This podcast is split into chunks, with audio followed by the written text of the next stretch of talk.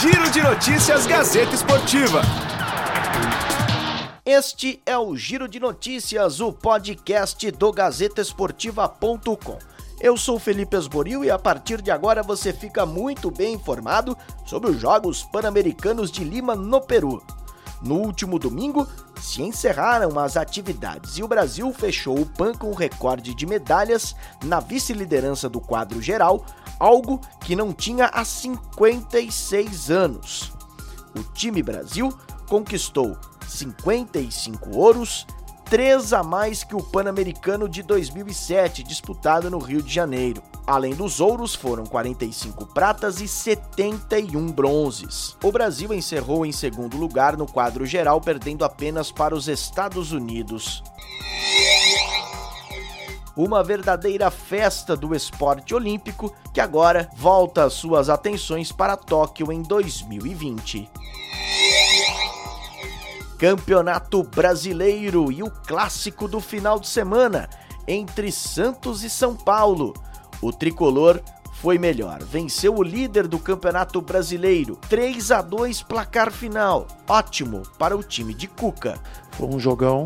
É, o primeiro tempo poderia ter saído nós na frente, empatado, ou eles, tá no, no preço, né? Agora o segundo tempo nós fomos melhores e construímos as melhores jogadas e definimos melhor e conseguimos uma grande vitória, coisa que há muito tempo não acontecia, né? Uma vitória num clássico que nos dá mais confiança aí para a sequência.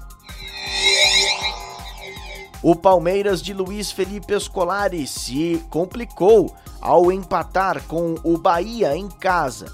Com um jogo polêmico, expulsão de Felipe Melo e outros ingredientes, o Verdão segue vice-líder da competição. Luiz Felipe Scolari até que ficou satisfeito com um empate contra o Bahia 2 a 2, mas reclamou do VAR. É assim, a gente tem que ficar quieto e esperar que as coisas evoluam de tal forma que possa a gente ter certeza daquilo que está sendo examinado ou que tem ocorrido.